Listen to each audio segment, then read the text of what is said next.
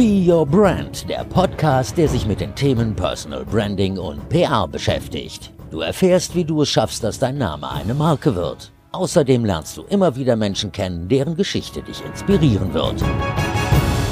Willkommen zu einer neuen Folge von Be Your Brand. Schön, dass du dabei bist. Ich bin Verena Bender und mein Herz schlägt für das Thema Personal Branding. Dafür dich in die Sichtbarkeit zu bringen, dafür zu sorgen, dass du die Aufmerksamkeit bekommst, die du verdienst, für dich als Mensch, aber auch im Zusammenhang mit deiner Expertise. Und ähm, dafür gibt es zum einen mein Coaching und zum anderen möchte ich dir auch hier bei Be Your Brand immer hilfreiche Tipps und Hacks mit an die Hand geben. Und das ist heute auch wieder so. Heute geht es bei Be Your Brand um ein ganz wichtiges Thema und zwar um den rechtlichen Aspekt der rechtliche Aspekt, wenn du in die Sichtbarkeit gehst, sei es auf ähm, Social-Media-Kanälen oder mit einem Podcast oder mit einem eigenen Blog, was auch immer. Da gibt's ja so ein paar Dinge zu beachten. Ähm, wie ich aus Erfahrung weiß, wie ich aus schmerzlicher Erfahrung gelernt habe, dazu gibt's ja auch eine extra Sonderpodcast-Folge ähm, zu meinem Super-Fail, was ich mir rechtlich geleistet habe. Rede ich gern drüber, habe ich viel daraus gelernt. Ähm, verlinke ich dir in den Show Notes, aber davon weg, damit dir dieser Fehler nicht unterläuft und auch ganz viele andere nicht, habe ich mit Norman Buse gesprochen. Norman ist Anwalt, Medienanwalt und kennt sich halt in diesem ganzen Bereich wahnsinnig gut aus. Wir sprechen darüber, wie du dich absichern kannst, damit du halt keine rechtlichen Probleme bekommst, was du im Netz problemlos teilen kannst, wo du lieber vorsichtig sein solltest, was du auf gar keinen Fall teilen solltest. Wie sieht es aus mit einem Impressum? Wann brauchst du ein Impressum und wann ist es nicht nötig? Es geht auch um das Thema Social Media Kanäle. Wem gehört mein Account? Gerade wenn du auch für ein Unternehmen tätig bist und auch mal Unternehmensinhalte teilst, wie ist das rechtlich, wenn du die Firma verlässt, wenn du die Firma wechselst, musst du diesen Account dann rausgeben an deinen Arbeitgeber darfst du ihn mitnehmen. Wir sprechen über Werbekennzeichnung und ganz viele andere Themen. Ich fand den Talk super interessant, habe auch viel gelernt und vielleicht magst du ein bisschen was mitschreiben. Ansonsten genieße es einfach, hör zu und lerne ein bisschen von Norman Buse bei Be Your Brand. Ähm, ich starte immer mit der gleichen Frage. Wer ist in diesem Fall Norman Buse und was ist deine größte Leidenschaft? Ja, erstmal hallo, Verena. Vielen Dank für die Einladung. Ähm, ja, also ich bin Rechtsanwalt und äh, Partner der Kanzlei Buseherz Grunz Rechtsanwalte und äh, Vater von zwei wunderbaren Töchtern, die dann, um auf den zweiten Teil äh, deiner Frage einzugehen, auch meine größte Leidenschaft sind. Wann ist für dich ein Tag ein perfekter Tag? Was würde dich so richtig glücklich machen? Wann gehst du glücklich und zufrieden ins Bett? Also, wenn ich, ja, ein schöner Feierabend ist für mich, wenn ich nach Hause komme, keine großen Überraschungen habe, ja, sowohl privat keine Überraschungen, dass da alles gut läuft und auch beruflich keine Überraschungen mehr kommen.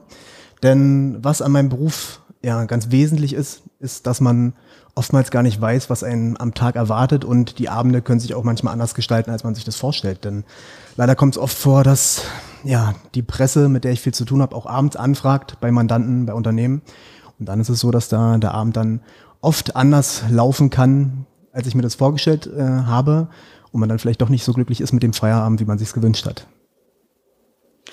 Du hast gesagt, du hast viel mit der Presse zu tun, du bist Anwalt. Ähm, kannst du so ein bisschen erzählen, was dein Spezialgebiet ist, um was für Fälle du dich kümmerst? Vielleicht hast du ein, zwei Beispiele für uns? Gerne. Ich bin Fachanwalt für Medienrecht, Fachanwalt für Urheberrecht und Fachanwalt für gewerblichen Rechtsschutz. Ja, das heißt, dass meine Spezialgebiete vor allem das Presse- und Äußerungsrecht auf der einen Seite sind, dann das Markenrecht und das Wettbewerbsrecht. Ja, da vertrete ich Personen des öffentlichen Lebens gegen rufschädigende Berichterstattungen, gegen die Verbreitung von Unwahrheiten, gegen die, äh, gegen das Teilen von Fotos zum Beispiel, ja, aber auch Unternehmen, deren Marken verletzt werden oder denen ein Wettbewerbsverstoß vorgeworfen wird. Ja, das sind so die Tätigkeiten, mit denen ich hier täglich bei mir in der Kanzlei zu tun habe. Und ich habe so viele Fragen an dich. Ich habe das in der Anmoderation gerade schon angekündigt, dass wir heute ganz, ganz viel besprechen. Aber dazu kommen wir gleich. Kurz mal zum Thema Personal Branding, was ja Hauptthema des Podcasts ist. Ähm, wie definierst du für dich Personal Branding oder was verstehst du unter dem Begriff? Ja, ich bin jetzt kein, kein Marketing-Experte, ja, aber ich, ich verstehe darunter Markenbildung, ja, dass man sich ein Konzept überlegt, wie möchte man wahrgenommen werden von der Umwelt, ja, von der Zielgruppe, von den Mandanten, aber auch von ganz normalen Mitmenschen. Ja, und da muss man dann gucken, dass man die Charakterzüge oder die, die Fähigkeiten herausstellt, ja, die einen sozusagen ausmachen, indem man besonders gut ist. Und das ist dann im Prinzip dann die Kunst, das nach außen zu transportieren. So würde ich es für mich, so würde ich für mich Markenbildung definieren. Ähm, wie wichtig ist das für dich als Anwalt? Sehr wichtig. Ja. Wenn man nochmal auf die Fähigkeiten äh, kommt, die dann, die dann herausgestellt werden müssen, ne, was, was, das weißt du vielleicht als, als potenzielle Mandantin sogar besser, aber was erwartest du vom Anwalt? Ja? Ich gehe davon aus, dass man vom Anwalt oder von einer Anwältin erwartet, dass die oder der Anwalt natürlich sehr kompetent ist in dem, was er macht, ja, dass er, dass er ein hohes Fachwissen hat und dass er natürlich auch einen beraten kann und Hips, äh, Tipps und Hinweise geben kann, wie man in Krisensituationen, mit denen man es zu tun hat, ganz oft richtig umgeht. Wer ist für dich denn ansonsten eine Personenmarke und was ähm, ja fasziniert dich daran? Irgendwer, der dir jetzt so spontan einfällt? Personenmarke. Dann würde ich sagen Frank Thelen, ja, den ja die meisten kennen ne, als als äh, Investor und als Unternehmer. Ja, der ist für mich äh, eine gute Marke, hat viele Tugenden, die man, die ich selber gut finde. Ja, ist sehr kompetent. Einerseits ähm, ja trotzdem zurückhaltend und, und kein, keiner, der sich extrem zur Schau, zur Schau stellen möchte. Ja, das sind so, das ist ein guter Typ aus meiner Sicht und der vereint viele, viele positive Eigenschaften, die ich selber gut finde. Steigen wir jetzt mal direkt in dein Spezialthema ein. Wie gesagt, Klar. ich habe viele Fragen und ich habe jetzt neulich im Vorfeld dieses Gesprächs mit einem befreundeten Anwalt gesprochen und der meinte, jeder, der sich den Schritt in Social Media wagt, also ein bisschen übertrieben, aber der ist schon mit einem Bein im Gefängnis. Ähm, hast du den Schritt in die Sichtbarkeit nur gewagt, weil du Anwalt bist oder ist das übertrieben?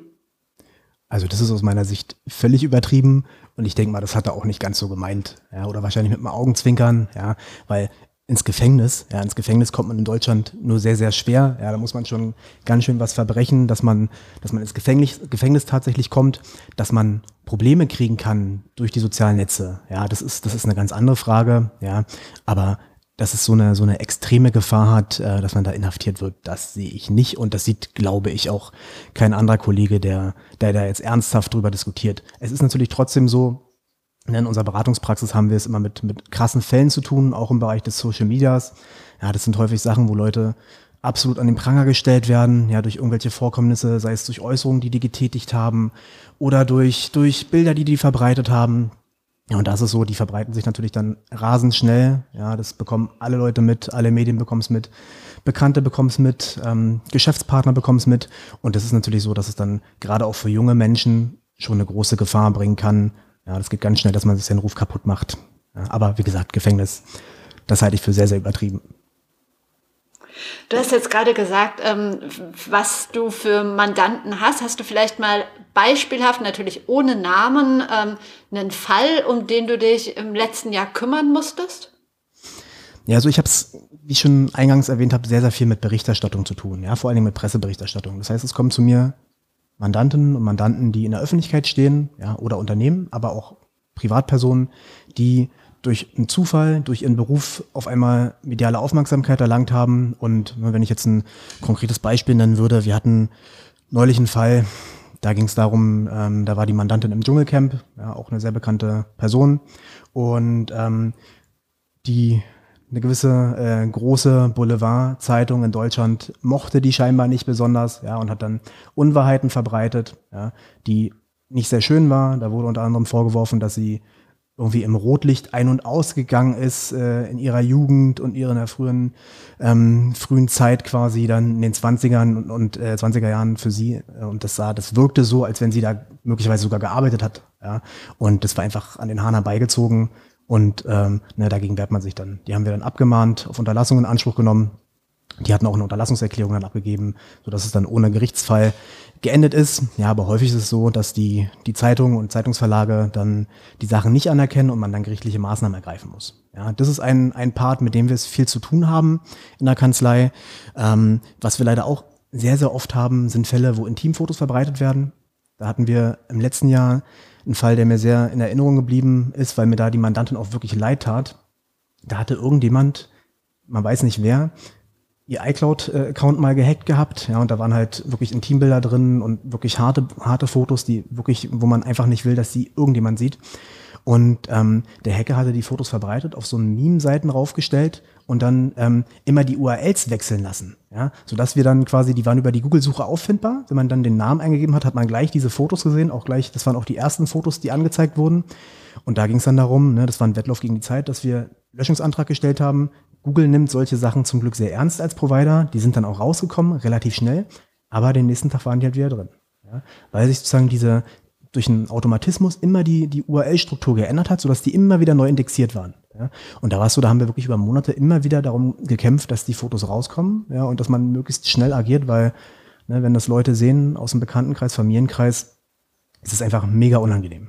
Ja, und das sind auch so Fälle, die wir, mit denen wir es hier zu tun haben, im Medienrecht vor allen Dingen. Ja, das hat dann auch Strafcharakter. Ich habe mehrere Kollegen im Strafrecht, die dann, äh, die Akte reiche ich dann gern weiter, dass da auch eine Strafanzeige erstattet wird. Aber das sind so die, die klassischen Fälle, die in Erinnerung bleiben, mit denen man es im Medienrecht zu tun hat. Wow. Und jetzt versteht man auch, warum du abends, wenn du nach Hause kommst, keine solche Überraschung mehr erleben möchtest, weil das ist ja, ja nicht schön.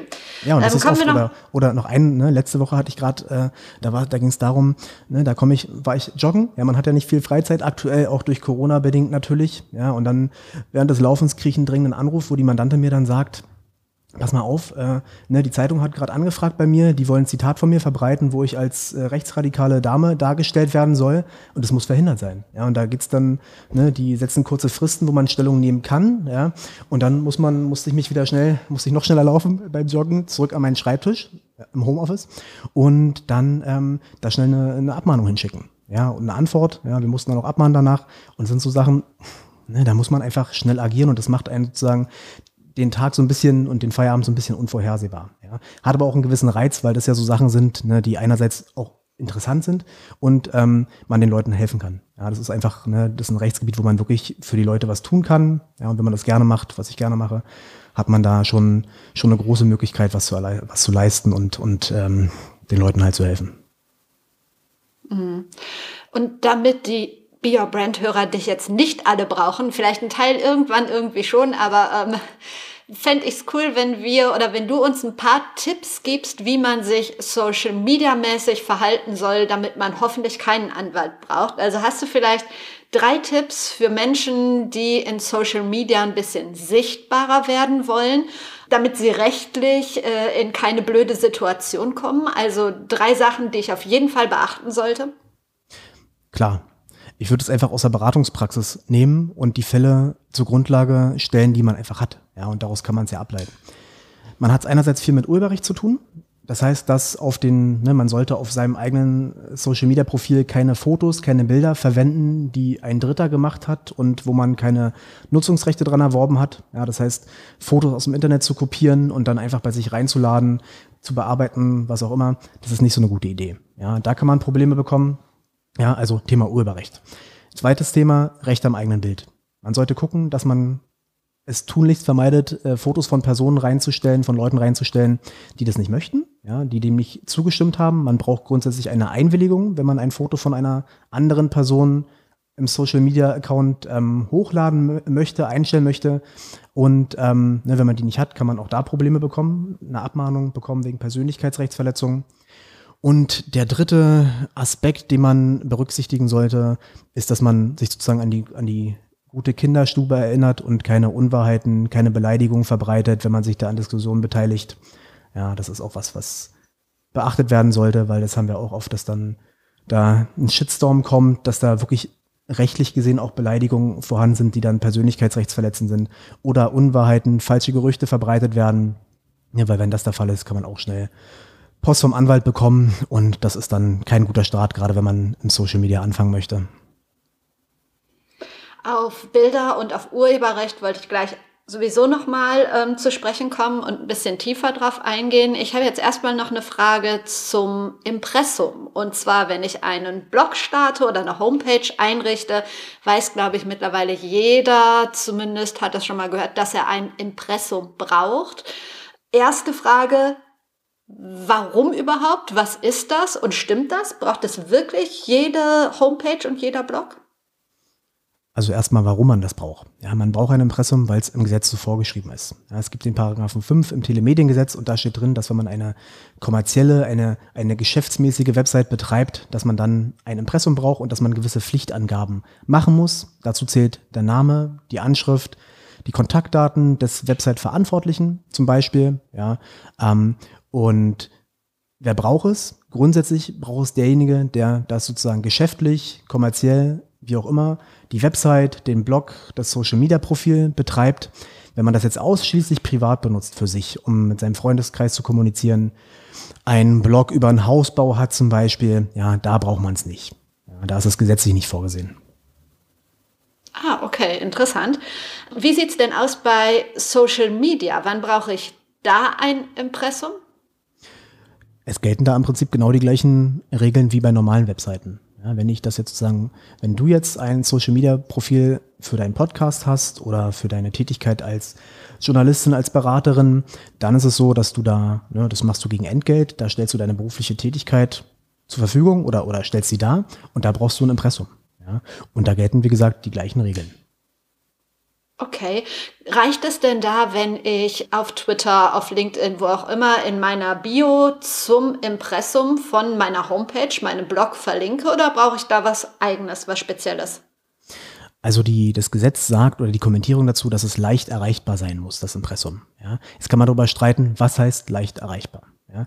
Die herrschende Meinung sagt, es muss zwei, in zwei Klicks muss es aufrufbar sein. Das heißt, wenn du jetzt zum Beispiel bei LinkedIn, Instagram ein Link zu deiner eigenen Website reinstellst oder zu Linktree, was auch immer, da gibt es ja verschiedene Möglichkeiten, wie man das alles machen kann, und man dann sozusagen auf deine Website kommt und im zweiten Klick dann direkt das Impressum findet, dann ist es so rechtskonform. Zum Thema Bilder. Da gibt es ja auch bestimmte Regeln. Also du hast es gerade schon gesagt, dass man niemals Menschen zeigen soll, die das nicht möchten, dass man nicht einfach von irgendwelchen Websites Bilder kopieren sollte. Es gibt ja so Bilddatenbanken, also äh, Pixabay, Pexel, Unsplash und so weiter und so weiter. Da gibt es Bilder, die rechtefrei sind, die verwendet werden dürfen, soweit ich weiß. Ähm, gelten da auch irgendwelche Bedingungen? Also muss ich da diese Datenbank angeben als Quelle oder darf ich es einfach so verwenden? Wie ist das? Also da muss man in die Nutzungsbedingungen schauen. Ja, wenn in den Nutzungsbedingungen drin steht, dass die Fotos ohne jegliche Kennzeichnung für alle Zwecke verwendet werden können, dann muss man da keine Angaben machen. Meistens ist es aber so, dass man zumindest das Portal nennen muss, den Fotografen nennen sollte. Ja, ähm, und daran sollte man sich auch halten. Ja. Oder man muss, man muss gucken, was die Nutzungsart ist, die man für dieses Foto verwenden darf. Das ja, Beispiel redaktionell, wenn ich jetzt einen Blog habe, wo ich mich mit Themen kritisch auseinandersetze, ja, das und das und das ist dann sozusagen redaktionelle, eine redaktionelle Verwendung, dann darf ich es dafür benutzen, aber für Werbung zum Beispiel nicht. Das heißt, wenn ich jetzt eine Werbeanzeige schalte und das Foto da drin nehmen möchte und das kommerziell verwende, dann ist es oftmals ausgeschlossen. Ja, das heißt, da steckt der Teufel im Detail und im Kleingedruckten. Da sollte man ganz genau nachgucken, was die Nutzungsbedingungen erlauben und was nicht.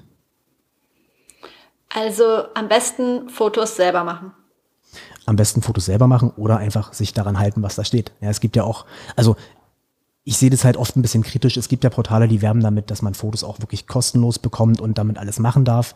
Ja, da halte ich nicht viel von, weil irgendwie, das ist ja schon ein bisschen, bisschen komisch, dass ich eine Leistung in Anspruch nehme, für die ich nichts bezahle. Ja, ich würde mich daran halten, dass ich mir Portale raussuche, ähm, so eine Stockfoto-Datenbanken, wo man recht klar erkennt, was die Bedingungen sind. Ja, dann zahlt man so eine X für ein Foto, darf es benutzen, kennzeichnet es ordentlich und dann ist man auf der sicheren Seite, ja, aber klar, wenn man eigene Fotos macht, die auch, die auch gut sind, gerade in Corona-Zeiten ist es ja gar nicht so leicht, schöne Fotos zu machen, ja, weil man ja nirgendwo so richtig hin darf und rauskommt. Ja, dann sind, sind eigene Fotos natürlich immer, immer am besten, ja. Aber wie gesagt, an die kommt man ja nicht zwingend immer ohne weiteres. Also fremde Fotos benutzen, dann begehe ich eine Urheberrechtsverletzung. Ansonsten, wie einfach oder schwer ist es ansonsten über Fotos hinaus eine Urheberrechtsverletzung zu begehen? Also ich geht es schnell. Ja, ich meine, die früheren klassischen Beispiele, was viele mitbekommen haben, waren ja diese File-Sharing-Sachen. Ja, das ist immer noch ein bisschen aktuell. Das heißt, es gibt da so Tauschbörsen-Software, wo dann früher die Jugendlichen sich die Filme runtergeladen haben, die Musik runtergeladen haben und irgendwann dann mal ein Abmahn schreiben kann. Ne? Und die meisten oder viele wussten gar nicht, dass es sozusagen illegal ist. Ja, das heißt, es geht ja ganz schnell. Oder ein anderes Beispiel.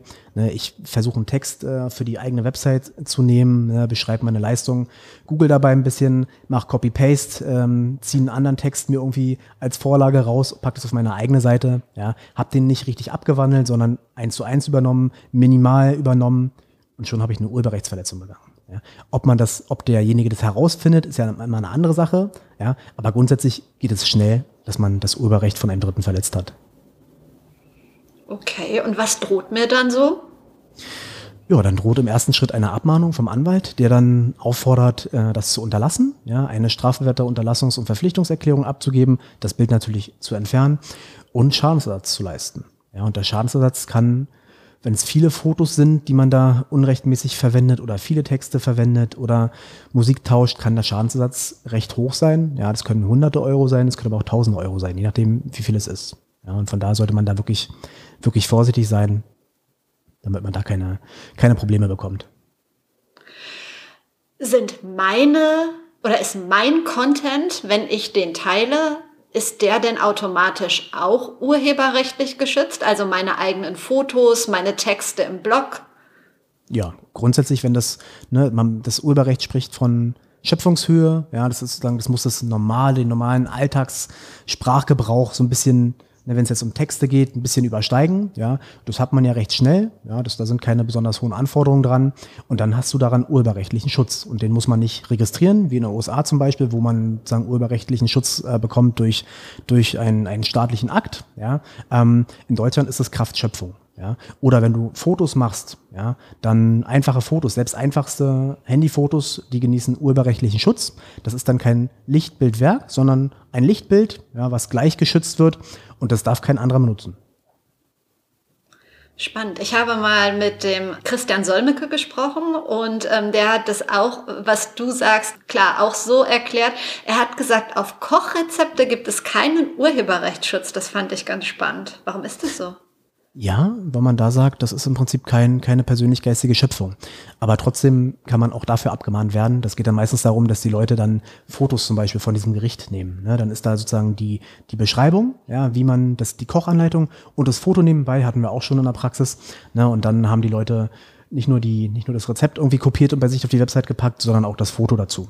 Ja, und das sind die, je nachdem, wie groß die Seite davon ist oder das, das Portal, Webportal, was diese ähm, Rezepte anbietet, desto schneller kommen da auch mal Abmahnschreiben.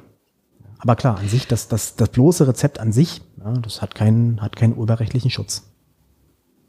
Wie sieht es denn aus bei Podcasts? Also wenn jetzt jemand aus unserem Gespräch ähm, entweder was rausschneidet und verwendet oder das komplette Gespräch irgendwie abtippt und äh, deine Tipps in seinem Blog weitergibt, dürfte derjenige, diejenige das oder ist das, was wir jetzt machen, urheberrechtlich geschützt?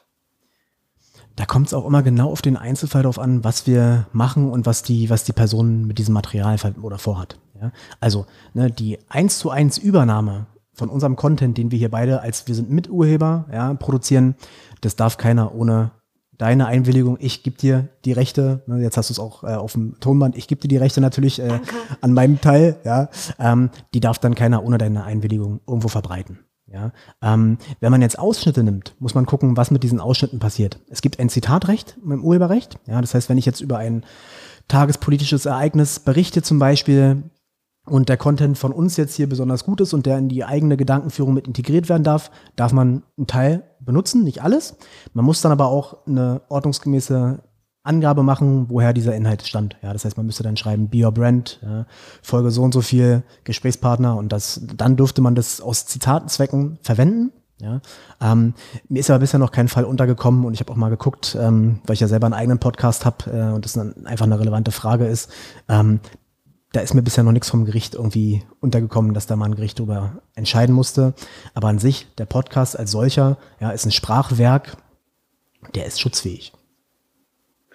Was ich mir aber auch ganz schwer vorstelle, ist solchen Dieben, sage ich es mal, überhaupt auf die Spur zu kommen. Es gibt ja so viele Bilder, so viele Texte und so weiter. Und wenn das jetzt jemand einfach eins zu eins kopiert und für sich verwendet, seinen Namen drunter schreibt, das muss ja fast wie ein Lottogewinn sein, dass ich das irgendwie wiederfinde. Oder habe ich Möglichkeiten, irgendwie nach meinen Bildern oder meinen Texten ganz gezielt im Netz zu suchen und die dann wieder zu finden? Ja, hast du. Die Frage ist immer, wie ernsthaft man das betreibt und wie man, wie man da hinterher ist. Aber grundsätzlich ist es so, dass wenn du jetzt Fotos bei dir auf die Website geladen hast oder ne, die bei Google, du kannst die selber bei Google hochladen in die Google Bildersuche und dann zeigt Google dir Ergebnisse an, wo überall dieses Foto ausgespielt wird. Und so kommen viele Fotografen auch an die Rechtsverletzung, indem die quasi so eine, ich nenne es immer Rückwärtssuche, ich weiß gar nicht, wie der Fachterminus dafür ist, ja, hochgeladen und dann hat man die Ergebnisse und dann, wenn es dann ein ordnungsgemäßes Impressum gibt, weiß man, wer der Rechtsverletzer ist und dann kann man dagegen vorgehen. Und wenn es um Content geht, ja, um, um Texte, da kann man ja im Prinzip, wenn man es testen will, ne, nimmst du einen Teil von dem Text, den du geschrieben hast, äh, und suchst äh, bei Google danach, gibst das oben ein, ja, und dann zeigt Google dir ja verschiedene Suchergebnisse an, ne, die dann ähnlich sind oder identisch. Und dann sieht man da was, ja. Und es gibt aber auch extra Webseiten, ähm, die das sozusagen automatisiert mit Algorithmus dann, wenn du quasi die, die Originalseite eingibst, ähm, dann dir quasi ähnliche Seiten anzeigen, wo da eine Verletzung sein könnte. Ja, also wenn man das richtig ernsthaft betreiben will und da sehr hinterher ist, gibt es schon Möglichkeiten, die Sachen herauszufinden. Mit Audio-Content weiß ich es ehrlich gesagt nicht, wie es ist. Ich denke mal, das gibt's auch dann, es gibt ja für alles KI inzwischen. Das wird es auch geben und funktionieren. Aber ja, das ist die Frage, wie sehr man da hinterher sein will oder nicht. Ähm, was mache ich denn, wenn jemand von mir ein Foto veröffentlicht auf Instagram, auf einer Website und ich das nicht möchte? Rufe ich dann direkt dich an oder wie gehe ich vor? Kommt drauf an, gegen wen du vorgehen möchtest, wer der Gegner ist. Ja? Also ich rate den Leuten oft, den Mandanten bei mir und Mandanten, im ersten Schritt, ne, wenn es jetzt nicht irgendwie ein Verlagshaus ist, ja, und äh, die damit irgendwie ja, das Persönlichkeitsrecht offensichtlich verletzen wollen, manchmal sogar, ja, dass man erstmal versucht, da selber hinzuschreiben, ja, ähm, und ganz nett zu fragen, ob die das ne, vielleicht mal rausnehmen würden, weil das dein Urheberrecht verletzt oder dein Persönlichkeitsrecht verletzt. Ja? Wenn das nicht klappt, ja, oder du gar nicht weißt, wie du da vorgehen sollst, dann ist es so, dann müsste man sich an einen Anwalt wenden, ja, und ähm, dann würde ich das sozusagen den Fall übernehmen, mir genau anschauen, ähm, wer da der Gegner ist ähm, und dann abmahnen und die notwendigen Schritte in die Wege leiten. Würde sich sowas denn lohnen, wenn jetzt irgendjemand auf Instagram ein Foto von mir zeigt und ich das nicht möchte, weil es ein blöder Schnappschuss ist? Sagen wir, das sind 1000 Follower, die mich aber auch kennen, keine Ahnung. Ich will das nicht und die Person nimmt es nicht runter. Würde ja. es sich überhaupt lohnen, dann ähm, zu einem Anwalt zu gehen? Bekomme ich dann überhaupt eine Entschädigung oder zahle ich dann mehr für den Anwalt, als da ähm, an Entschädigung dann anschließend. Also man muss, man muss unterscheiden, was du willst. Ja, das ist die maßgebliche Frage. Willst du, dass das Foto rauskommt, ja, oder willst du damit kommerziell entschädigt werden? Ja. Allgemein ist es so, bei Persönlichkeitsrechtsverletzungen hat man Beseitigungs- und Unterlassungsansprüche. Ja. Und ähm, das heißt, es geht darum, dass dieses Foto rauskommt und derjenige, der Rechtsverletzer, sich verpflichtet, das zukünftig nicht mehr online zu stellen. Wenn der ähm, dem nicht nachkommt, würde man dann gerichtliche Hilfe in Anspruch nehmen müssen. Ja? Neben diesem Unterlassungsanspruch und Beseitigungsanspruch gibt es auch einen Kostenerstattungsanspruch. Das heißt, derjenige, der dich dein Recht verletzt hat, muss die Anwaltskosten auch erstatten. Ja, ähm, ne, wenn man jetzt sozusagen da kommerziellen Erfolg draus schlagen möchte, ja, das ist ganz, ganz schwierig und das funktioniert auch nur in absoluten Ausnahmefällen. Ja, das heißt Geldentschädigung im Persönlichkeitsrecht und die gibt's nur dann, wenn eine schwerwiegende Persönlichkeitsrechtsverletzung vorliegt. Ja. Wann liegt die vor? Ja, ich hatte vorhin ein Beispiel gebracht mit Intimfotos, das ist so ein Klassiker. Ja, das heißt, wenn dieses Foto dich jetzt in einer sehr persönlichen Situation zeigen würde, ja, heimlich aufgenommen, ja, oder im geschützten Bereich, im Schlafzimmer aufgenommen, wo auch immer, ja, da ist es so, das ist eine schwerwiegende Persönlichkeitsrechtsverletzung und da kann man Geldentschädigung bekommen, ja. Und wenn man die zugesprochen bekommt, dann sind es auch recht hohe Summen, 5000 Euro aufwärts, ja.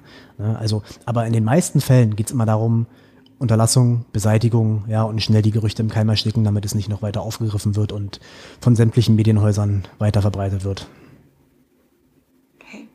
Es gab vor, ich weiß gar nicht, schlecht recherchiert, Verena, vor einigen Jahren so eine große Datenschutzdebatte und ganz viele Blogger haben gesagt, oh Gott, dann kann ich überhaupt nichts mehr machen und Fotografen haben gesagt, dann darf ich überhaupt niemanden mehr fotografieren, ich muss meinen Job aufgeben und so weiter und so weiter. Was hatte es damit auf sich? Also für mich hat sich jetzt quasi überhaupt nichts geändert irgendwie. Es gibt ja auch alles weiter. Genau. Und das ist auch im Prinzip das, das Credo, was man da sagen kann. Ja, also das Ganze zielt auf die Datenschutzgrundverordnung ab. Ja, die ist vor mhm. einigen Jahren in Kraft getreten und da war es so, ne, zum Anfang ist ein neues Gesetz, es war eine, ist eine Verordnung von der EU, ja, die dann sozusagen unmittelbar Anwendung findet und da war dann erstmal eine große Unsicherheit, weil die Bußgelder extrem erhöht wurden, weil es einen immateriellen Schadensersatz im Gesetz gab, ja, und das musste im Prinzip dann erstmal die Praxis zeigen, was es bedeutet, ja, aber im Ergebnis ist es so, dass sich nicht viel geändert hat, ja, viel wurde übernommen, ja, ähm, die Leute sind natürlich viel sensibler, was diese ganzen Themen Datenschutz anbelangt und Persönlichkeitsrecht. Ne, das, das, das geht ineinander über. Ja, aber ne, man sieht ja die Blogger, die Medienhäuser und die Personen, ne, die machen ja trotzdem, haben jetzt ja nicht ihr Geschäftsmodell über den Haufen geworfen, sondern machen ganz normal weiter. Kommen wir mal zu einem Thema, das ganz viele interessiert hat, Werbekennzeichnung. Ja, Gerade spannend. auf ja, gerade auf Instagram äh, finde ich es irgendwann auch total nervig, weil es Leute gibt, die praktisch alles als Werbung kennzeichnen, auch wenn sie 50 Follower haben und in irgendeinem Restaurant essen waren, ähm, als man noch ins Restaurant gehen konnte, ähm, steht dann da Anzeige oder Werbung und äh, dann gibt's Leute, die überhaupt nichts kennzeichnen. Kannst du mal aufklären, wann muss ich kennzeichnen und wann kann ich es besser lassen? Ich kann es versuchen, ja, weil aktuell ist es so, ist das Thema nach wie vor sehr, sehr umstritten, ja, denn es gibt bisher noch keine gesetzliche Regelung, die da konkrete Aussagen zutrifft. Ja. Also allgemein ist es so, na, was ganz klar ist, wenn ich jetzt als Blogger, als Person des öffentlichen Lebens, als Influencer, wer auch immer, ja, eine, ein Unternehmen nenne, dafür Werbung mache, ja, Werbung heißt, dass ich wirklich Geld dafür bekomme, dann ist es so, das muss ich klar kennzeichnen. Ja, dann muss ich es mit Werbung kennzeichnen.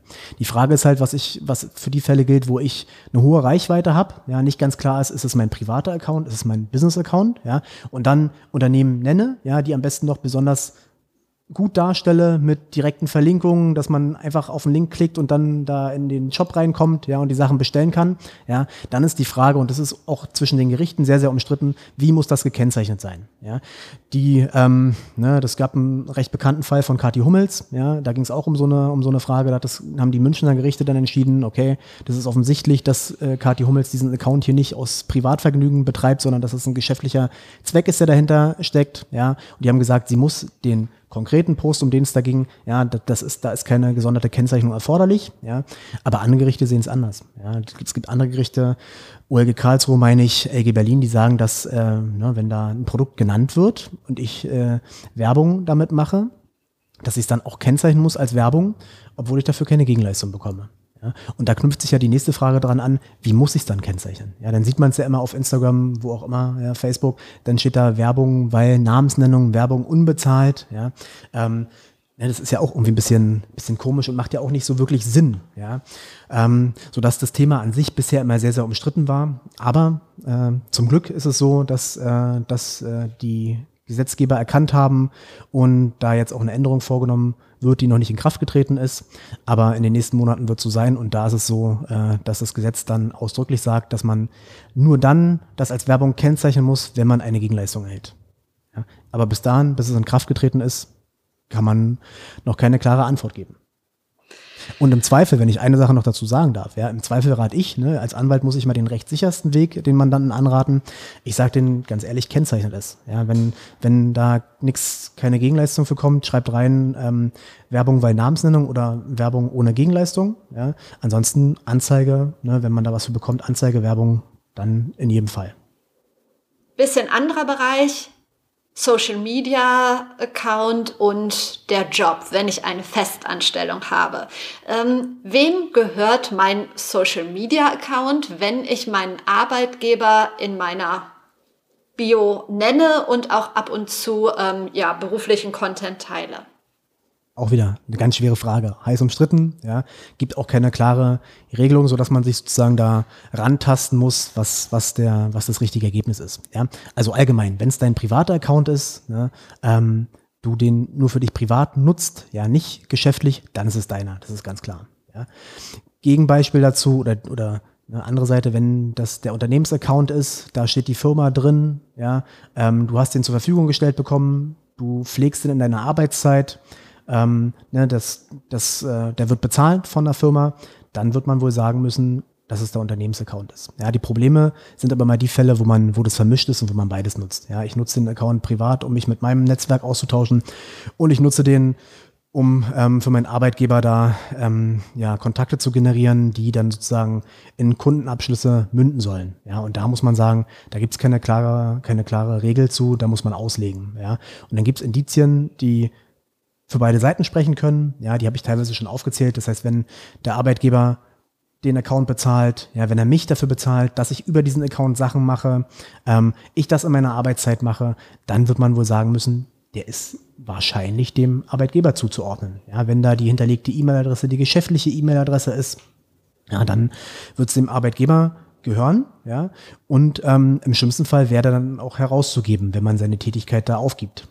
Ja, aber da kann man viel drüber streiten. Da wird bestimmt noch drüber gestritten, gestritten werden. Gerade diese ganzen Corporate Influencer-Fälle, die wird es ja dann wahrscheinlich irgendwann mal da geben, ja, oder die B2B-Influencer, ich weiß gar nicht, wie man die richtig nennt, ja, die dann ne, groß gewachsen sind beim Unternehmen und dann vielleicht das Unternehmen wechseln wollen und dann die Telekom oder was für ein auch immer großes Unternehmen, wo man war, das nicht gut findet, dass man dann die Kontakte mitnimmt, ähm, die Reichweite und zum Konkurrenten Vodafone geht. Ja, das ist, aber das, da kann man nur anraten, Ne, das ist neu, das ist völlig klar. Aber ich würde anraten, dass wenn man jemanden einstellt, der über diese Netzwerke für eine Werbung machen soll, ja, dass man dann im Arbeitsvertrag da feste Regeln zu aufstellt. Wird auch kommen, bin ich mir sicher. Und dass der Arbeitnehmer, der das mehr, ja, oder der das auch für sich macht, um sein Netzwerk auszubauen, nicht darauf besteht, dass der Arbeitgeber den Kanal bezahlt und dass man am besten eine private E-Mail-Adresse hinterlegt und nicht die Job-E-Mail-Adresse und vielleicht den Arbeitgeber auch gar nicht groß in der Bio nennen? Ja, ja, wobei das ja trotzdem davon lebt, dass man, ne, wenn ich es jetzt auf LinkedIn beziehe, da ist es ja so, dass man hat da seinen Lebenslauf, da ist ausdrücklich klar, für wen man arbeitet, was man macht. Ne, das gehört ja nun mal zum Leben dazu und zur, zur eigenen Marke. Und ja, aber man muss halt gucken, dass man, dass man den Account möglichst für sich benutzt und nicht für seine Tätigkeit bei dem Arbeitgeber. Mhm. Ähm, da gab es eine ganz spannende Frage aus der Community. Und zwar wollte jemand wissen, ähm, wie die rechtliche Lage ist, wenn ich sowohl als Corporate Content Creator dort bin für meinen Arbeitgeber, ähm, aber auch persönliche Thementeile. Wenn, äh, was passiert, wenn ich in meinem Content nicht immer dem Interesse meines Arbeitgebers entspreche? Kann der Arbeitgeber mich dann rechtlich belangen? Das kommt darauf an, was man da äußert. Ja, an sich gibt es eine Treuepflicht seinem Arbeit gegen, Arbeitgeber gegenüber, ja, auf der einen Seite. Auf der anderen Seite gilt auch da ganz klar die Meinungsfreiheit. Ja, und da muss man, da muss man abgrenzen. Ja, wenn das gewisse ähm, Grenzen überschreitet, ja, dann ist es so, dass dann wahrscheinlich ein Pflichtverstoß gegenüber dem Arbeitgeber vorliegen dürfte. Ja, aber äh, das müssen dann schon aus meiner Sicht einfach krasse Fälle sein, äh, wo der Arbeitgeber irgendwie, wo interner äh, ausgebreitet werden zum Beispiel, was einfach unzulässig ist, oder wo man das Geschäftsmodell extrem kritisiert. Ja, ähm, ansonsten sehe ich da erstmal keine Probleme, rechtlich. Ja, ob das für den Betriebsfrieden und für das Verhältnis so sinnvoll ist, das wage ich zu bezweifeln. Ja, aber das müssen andere beurteilen. Rechtlich ne, ist die Meinungsfreiheit nun mal ein hohes Gut und die gilt auch da. Eine andere Frage, jetzt wirklich ganz anderer Bereich war, ähm, aber ich habe dir so zusammengefasst, wenn ich unterwegs ein Video aufnehme, vor einem Gebäude stehe und irgendwie was erzähle ähm, und das nachher auf YouTube stelle, muss ich mir dann eine Drehgenehmigung einholen? Das kommt so ein bisschen drauf an, wo man aufnimmt. Ja, wenn ich jetzt auf der Straße, so wie du gesagt hast, ja, abfilme, ja, und das sozusagen öffentliches, äh, öffentliches Land ist, dann brauche ich keine Drehgenehmigung. Ja, da müsste ich ja aufpassen, dass ich da keine Leute abfilme, die da drauf sind, äh, die man klar erkennen kann, ne, wie der Thema Persönlichkeitsrecht. Ja. Wenn ich hingegen jetzt aber in einem geschlossenen Raum bin, ja, oder in, in einem Museum zum Beispiel, ja, da Sachen aufnehme, wo man dann Kunstwerke sieht, ähm, ja, da ist es so, da ist es dann auch in den, in den Nutzungsbedingungen, Eintrittsbedingungen so geregelt, dass man da keine Aufnahmen machen darf, ja, und wenn man dann da Sachen von verbreitet, ja, dann gibt's da Unterlassungsansprüche, da sollte man vorsichtig sein. Ja. Oder wenn ich jetzt ne, ein, ein ganz tolles Bauwerk ähm, fotografiere, wo es noch urheberrechtlichen Schutz gibt, ja, und das dann äh, nicht vom, vom normalen Blick aus mache, sondern mich erhöhe mit dem Hubschrauber darüber fliege als Beispiel, ja. Ähm, das nennt sich Panoramafreiheit, urheberrechtlich, was dahinter steckt. Ja, dann dann ähm, kann man auch da Probleme bekommen, aber ne, der Fall, so wie du geschildert hast, das halte ich für völlig zulässig. Eingangs zu diesem ganzen äh, Thema, zu dem rechtlichen, habe ich dich ja gefragt, ob es stimmt, dass man mit einem Bein im Gefängnis sitzt. Nein, sitzt man natürlich nicht, aber es sind schon ein paar Fallstricke und ich finde es ja immer ganz gut, rechtlich abgesichert zu sein. Und ich habe mal gehört, dass wenn man eine Rechtsschutzversicherung hat, ähm, Urheberrecht da gar nicht drin ist. Stimmt das? Absolut. Urheberrecht ist nicht drin, Markenrecht ist nicht drin, Wettbewerbsrecht ist nicht drin. Was drin ist oder drin sein kann, ist häufig ähm, das Persönlichkeitsrecht. Ja? Das heißt, wenn ich betroffen bin von einer Persönlichkeitsrechtsverletzung ja, und Unterlassungsansprüche geltend mache, das ist oft mit, mit umfasst in den Policen. Nicht immer, aber in vielen Fällen. Aber ich sage den Mandanten, ich sage, ja. Urheberrecht ist nie mit drin. Ja, also okay. ne, alles, was teuer werden kann für die Versicherung, nicht kalkulierbar ist, wollen die nicht versichern, ja, würde ich jetzt sagen. Ja. Krass. Was sagst du dem Mandanten immer? Entschuldigung, ich habe dich gerade unterbrochen. Ja, genau, was ich gerade meinte. Ne? Alles, ich sage den Mandanten immer, alles, was teuer ist und nicht kalkulierbar ist, das wollen die Versicherungen dann, dieses Risiko wollen die nicht eingehen und versichern nicht. Spannend. Ähm, es gibt ja diese Dienste, bei denen man Follower kaufen kann. Dass sie schwachsinnig sind, gerade im Zusammenhang mit Personal Branding, da müssen wir jetzt hier gar nicht drüber reden, das ist ja eigentlich jedem klar. Ähm, trotzdem gibt es die Dienste und sie werden von vielen genutzt. Ist es erlaubt, Fake-Follower zu verkaufen, rechtlich? Ja, zu verkaufen sehe ich gar kein Problem. Ja, ähm, auch das Kaufen an sich ist kein Problem. Ja, wann es kritisch werden kann, also von einer, von einer Marke und vor, ne, was da Rufschädigung und so drohen kann, wenn das rauskommt, ist eine ganz andere Frage. Ja, aber wann es kritisch werden kann, ist, wenn ich Werbepartner habe, den sage, ich habe hier eine Reichweite von 350.000 Abonnenten. Ja, meine Stories werden von jedem Dritten oder werden 150.000 Mal im Schnitt angeguckt und äh, von den 150.000 sind aber 50.000 gekaufte bei aus asiatischen Raum, sonst woher, ja, aus dem indischen Raum und ähm, ne, ich suggeriere hier und täusche darüber, dass ich eine besonders hohe Reichweite habe, ja, damit möglichst viel bekommen kann für den Post, ja, und tatsächlich ist es, ist es gefaked, ja. Das ist so, da ist man dann schon schnell in Straftaten drin, ja, das könnte Betrug sein und das ist dann, das wäre dann definitiv nicht erlaubt. Danke für die ganzen Tipps. Ich habe jetzt noch Gerne. ein paar Fragen zu dir und äh, deiner Social Media Tätigkeit. Ich habe ja gesehen, du bist ähm, auch sehr aktiv, vor allen Dingen in letzter Zeit geworden. Kannst du mal erzählen, auf welchen Plattformen du so unterwegs bist? Ja, also zum Anfang, ich habe halt angefangen so ein bisschen mit, mit Instagram, ne, das so ein bisschen auszutesten vor allen Dingen, ja, aber man muss halt gucken, was für Anwälte wirklich relevant ist. Ja? Und ich habe festgestellt, für mich sind die besten Netzwerke solche, wo einfach potenzielle Mandanten sind. Und das ist ganz klar LinkedIn. Ja, als Beispiel Xing möglicherweise auch, aber man kann sich halt nicht auf alles äh, konzentrieren. Ja, man hat, äh, das ist ja im Prinzip alles, was man so nebenbei macht, ja, neben, neben dem normalen Arbeiten, so nenne ich es mal. Ja. Und ähm, ja, ansonsten betreiben wir noch einen Rechtspodcast. Ich weiß aber nicht, das würde ich jetzt gar nicht Social Media nennen. Ja, wir haben einen Rechtspodcast, da ist die Anwaltssprechstunde. Und da ist es so, ne, das nehmen wir auch zur Außendarstellung, wo wir gewisse Rechtsthemen besprechen. Ne, ich mir Leute einlade, die ich interessant finde und ähm, ne, wo man sozusagen im Austausch dann einmal tatsächlich über das spricht, was die Personen machen und dann rechtlich, was dahinter steckt. Ja, aber das ist im Prinzip die, also das sind so die, die Hauptsachen, die ich jetzt im, in der Außendarstellung nutze. Ja, ich gebe öfter mal Interviews äh, für Fernsehsender oder äh, Zeitschriften, Verlage. Ja, das macht man auch. Aber das sind so, wenn du mich jetzt auf ein Netzwerk festnageln müsstest, würde ich sagen, LinkedIn ist das, was ich am, am meisten benutze, weil es die größte Relevanz für mich hat. Das ich ist bei dir, das ist bei dir auch so, oder? Das du benutzt LinkedIn? auch LinkedIn am meisten, oder? Oder täuscht Ja, das? ich benutze ich, ich benutze eigentlich, nein, ich benutze nicht alles. Ähm, LinkedIn im Moment sehr aktiv. Ich bin aber eine super aktive Twitter-Userin. Da bin ich schon lange und da habe ich eigentlich mein stärkstes Netzwerk. Ah, okay. Ähm, und das ist zum Beispiel an mir völlig vorbeigegangen. Ja, Twitter. Ja, das ist ja, hängt ja auch immer so ein bisschen damit zusammen, was man für eine Einstellung zu Social Media hat. Ja. Mhm. Ich bin ja vor allen Dingen Anwalt und nicht sozusagen jetzt irgendwie Influencer oder, oder will mich auf den, will mich groß präsentieren, sondern mein Job ist es einfach Leuten zu helfen, die sich gegen Persönlichkeitsrechtsverletzungen, gegen Rechtsverletzungen wehren. Ja.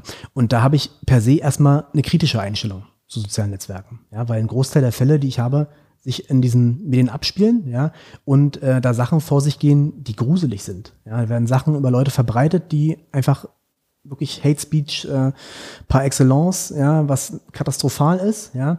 Und das sind einfach Sachen, die ich nicht gutheißen kann, nicht gutheißen will. Und wenn ich weiß, dass umso mehr man sich öffnet, ja, dass desto mehr muss ich auch dulden, ja, bin ich persönlich natürlich da auch vorsichtig, was ich von mir preisgebe und was ich von mir auch preisgeben würde. Das heißt, ich rate den meisten Mandanten auch an, wenn die nicht zwingend darauf angewiesen sind, sich da so darzustellen, die Privatsphäre zu öffnen, die Kinder zu zeigen, dass sie es tunlichst unterlassen sollen. Von daher, das sind immer zwei Herzen, die in meiner Brust schlagen. Einmal Eigenschutz, Schutz der Mandanten und dann natürlich muss man sich auch nach außen ein bisschen darstellen, seine Marke aufbauen. Will man ja auch, um Mandanten zu bekommen ähm, ne, und eine Reichweite zu haben. Absolut, aber da gibt's ja auch noch tausend andere Wege, ohne sein Privatleben preiszugeben. Da gibt's ja so viele Möglichkeiten. Ähm, deshalb. Ja, aber also, viele, viele, viele erzielen dadurch natürlich trotzdem die größte Reichweite. Ne? Wenn die Sachen, gut, auf LinkedIn natürlich nicht, aber auf Instagram, auf Facebook Sachen einfach verbreiten, die aus dem Privatleben sind, die aus Urlauben sind, die die Kinder zeigen. Das sind die Inhalte, die am meisten geteilt werden, am meisten geschaut werden und dann auch den größten finanziellen Ertrag bringen, wenn man es kommerziell geschäftlich betreibt. Das stimmt. Fragt sich nur, wie nachhaltig das ist, also wie lange das funktioniert. Ja, ja, aber ich habe halt Mandanten, ne, die verdienen damit Summen, das muss man als Anwalt oder als Beraterin, als Journalistin erstmal verdienen im Jahr, ja, was andere stimmt. Monat da verdienen. Ja, also das stimmt. Aber wie ist das so schön, wenn man einmal die Tür aufmacht, ne, kriegt man sie nicht genau. mehr zu? Genau. Im Grundsatz stimmt das. Ja, wer sein Privatleben öffnet, muss da auch Berichterstattung über sich gefallen lassen. Und es gibt halt viele Sachen, die, ne, wenn man vorher mit seiner Partnerin immer in den Medien war und da alles geteilt hat, ähm, gefällt es der neuen Partnerin vielleicht nicht, wenn darüber dann ne, immer wieder spekuliert wird und Liebesgerüchte gestreut werden. Das ist, das muss man sich ganz genau überlegen. Ja. Aber viele Leute, die in den Medien sind, die wissen das auch. Und sind da auch sehr behutsam und gegen, gegen und wehren sich gegen alles, was möglich ist. Die, die schlau sind, ja, aber manche, ich habe oft das Gefühl, die, die jetzt so ganz schnell bekannt werden wollen, die geben dann auch alles und zeigen dann auch alles und irgendwann, ja, holt es einen wieder so ein. Kennst du das? Ja, klar. Habe ich auch schon einige von als Mandanten gehabt. Und dann ist mal die Frage, ne, dann vorher wurde alles ausgebreitet, ne, überall Reality-Shows dran teilgenommen und dann will man sich dagegen wehren, ne, wenn was Neues ist. Und dann, ja, dann sagen die Gerichte halt, nö, ist halt öffentliches Informationsinteresse, ne, man hat die Privatsphäre preisgegeben, das muss man hinnehmen. Dann geht halt auch mal schnell, bläst der Wind aus, die andere, aus der anderen Richtung. Und das gefällt einem nicht mehr, aber das ist dann, das ist dann, das muss man sich daher gut überlegen, was man von sich öffnet, wie man sich darstellt, wie man als Marke wahrgenommen werden will. Ne, weil manches wird man dann einfach nicht mehr los. Das stimmt. Ich danke dir auf jeden Fall für die vielen tollen Tipps. Ich habe drei Abschlussfragen, die ich jedem Gast stelle, also auch dir. Ja. Ähm, gibt es in deinem Leben oder gab es ein ganz persönliches Role Model? Und wenn ja, wer ist das? Role Model. Vorbild, ja. Also nicht wirklich, ja. In, also klar, als Jugendlicher, ich habe früher Fußball gespielt, ne, da hatte man dann Fußballstars, die man ganz toll fand, die man als Vorbild hatte, wo man auch so werden wollte. Ja, aber wenn man dann erwachsen geworden ist, da hat man dann verschiedene Personen gehabt, die einen geprägt haben, beeinflusst haben. Ja, ähm, wenn ich es jetzt auf meinen Beruf beziehe, gab es immer mal wieder Anwaltskollegen, die ich jetzt nicht nenne, ja, die ich, äh, die mich vor Gericht überzeugt haben, die ich aus dem Studium kannte, ne, die einfach wirklich gute Persönlichkeiten waren ne, und die auch erfolgreich waren. Und was aus meiner Sicht die alle geeint hat, ist, äh, dass die viele überhaupt nicht arrogant waren, ja, ähm, sehr, sehr bodenständig waren, ja, und es sind auch so Sachen, die man, die ich für mich selber ja als, als äh, Marschroute nehme. Das heißt, wie möchte ich wahrgenommen werden? Ich möchte selber äh, kein arroganter Anwalt sein, sondern äh, meinen Leuten helfen wollen, meinen Mandantinnen und Mandanten. Ja, und das sind so, ne, das sind so Beispiele, gab es mehrere Personen, die ich mir dann sozusagen gepickt habe, aber ich will da keinen nennen, weil ich habe einige von denen sich öfter mal vor Gericht und das äh, muss ja nicht sein, dass die es dann wissen, dass ich die gut finde. Das verstehe ich, aber jetzt darfst du mir zwei Namen nennen. Ähm, ich hatte dich vorgewarnt. Ich lasse mir gerne Gäste empfehlen für den Podcast, so wie du mir von der lieben Celine empfohlen worden bist, wofür ich ihr sehr ja. dankbar bin. Ähm, da hätte ich auch gerne von dir zwei Menschen, mit denen ich mal über das Thema Personal Branding und ja, vielleicht ein Spezialgebiet, so wie bei dir, das Recht sprechen könnte. Also einen habe ich ja schon angesprochen, das ist der Frank Thelen, ja. Ähm, und äh, eine andere Person, ich weiß nicht, ob du den kennst, das ist der Tim Hendrik Walter, ja. Der ist vor allen Dingen als Herr Anwalt bekannt. Ja, das ist ein äh, ah, Anwaltskollege, mhm. der Familienrecht macht, aber der ist ein sehr, sehr bekannter TikToker. Ja, das macht er im Prinzip mhm. nebenbei, hat eine sehr, sehr große Reichweite, ja, auf Instagram auch gar nicht so gering. Aber das sind aus meiner Sicht wirklich interessante Persönlichkeiten, die bestimmt viel zu erzählen haben und die ich dir als Gäste definitiv empfehlen würde. Sehr schöner Tipp. Und die letzte Frage, das beste Buch, das du je gelesen hast. Ja, da habe ich ein bisschen drüber nachgedacht und das ist gar nicht so einfach, weil ähm, dass ich Zeit hatte zum Lesen, ist wirklich schon lange her. Ja, gerade mit kleinen Kindern, äh, die ich nun mal habe und einen Job, der einen ausfüllt, hat man dafür nicht mehr viel Zeit. Ja. Dann kamen die Podcasts, ja, die man irgendwie besser konsumieren kann als Bücher. Ja, das heißt, ich könnte dir eher gute Podcasts empfehlen. Ja. Aber wenn ich jetzt ein Buch nennen müsste, ja, dann würde ich wahrscheinlich die Stieg Larsen Trilogie sagen, ja, was einfach, sagen wir mal, nicht jetzt, ne, das ist jetzt keine, keine hohe Kunst, die da oder keine, keine intellektuelle Herausforderung, aber das ist, sind Krimis, ne, die mal so ein bisschen zum Abschalten da sind. Ja. Aber wie gesagt, ich bin eher aktuell der, der Podcast hört. Ja, komm, dann hau jetzt auch noch raus. Jetzt hast du es so spannend gemacht. Drei gute Podcasts. Drei gute Podcasts. Ähm, dann würde ich auf Platz eins äh, Hotel Matze nennen. Ich weiß nicht, ob du den kennst von Matze, Matze Hilscher. Auf jeden ich, Fall. Interview-Podcast finde ich sehr cool. Ja, dann Standard für Unternehmerinnen und Unternehmer OMR-Podcast. Ja. Und ähm, der dritte, da mache ich Werbung für mich selber. Da würde ich sagen, die Anwaltssprechstunde. Du den solltest, findet ihr du magst es mir verzeihen. Ich verzeihe es dir, ich hätte es jetzt selber nochmal genannt, die Anwaltssprechstunde und äh, pack es auf jeden Fall auch in die Show Notes, auch gerne dein LinkedIn-Profil. Und Klar, ja, bedanke mich für die Zeit und das tolle Gespräch. Sehr gerne, hat mich gefreut. Vielen Dank. Das war's schon wieder mit Be Your Brand. Ich hoffe, die Folge hat dir ein bisschen was gebracht, hat dir ein bisschen Aufklärung gebracht, ein bisschen weitergeholfen. Wie schon am Anfang gesagt, mir hat es echt super viel gemacht und ich habe auch ein, zwei Sachen noch optimiert. Ähm, das ist wahrscheinlich auch ein Prozess. Man wird nie fertig. So ist es halt im Personal Branding. So ist es auf Social Media und ähm, ja, deshalb ich möchte dich motivieren, rauszugehen oder weiterzumachen. Und wenn du ein bisschen Unterstützung brauchst, dann melde dich gerne, dann können wir gerne unverbindlich über ein Coaching sprechen. Ansonsten lass uns vernetzen auf Twitter, auf Instagram, auf LinkedIn, wo auch immer du möchtest. Wir hören uns wieder am Donnerstag. Bis dahin, trau dich rauszugehen. Ich glaube an dich.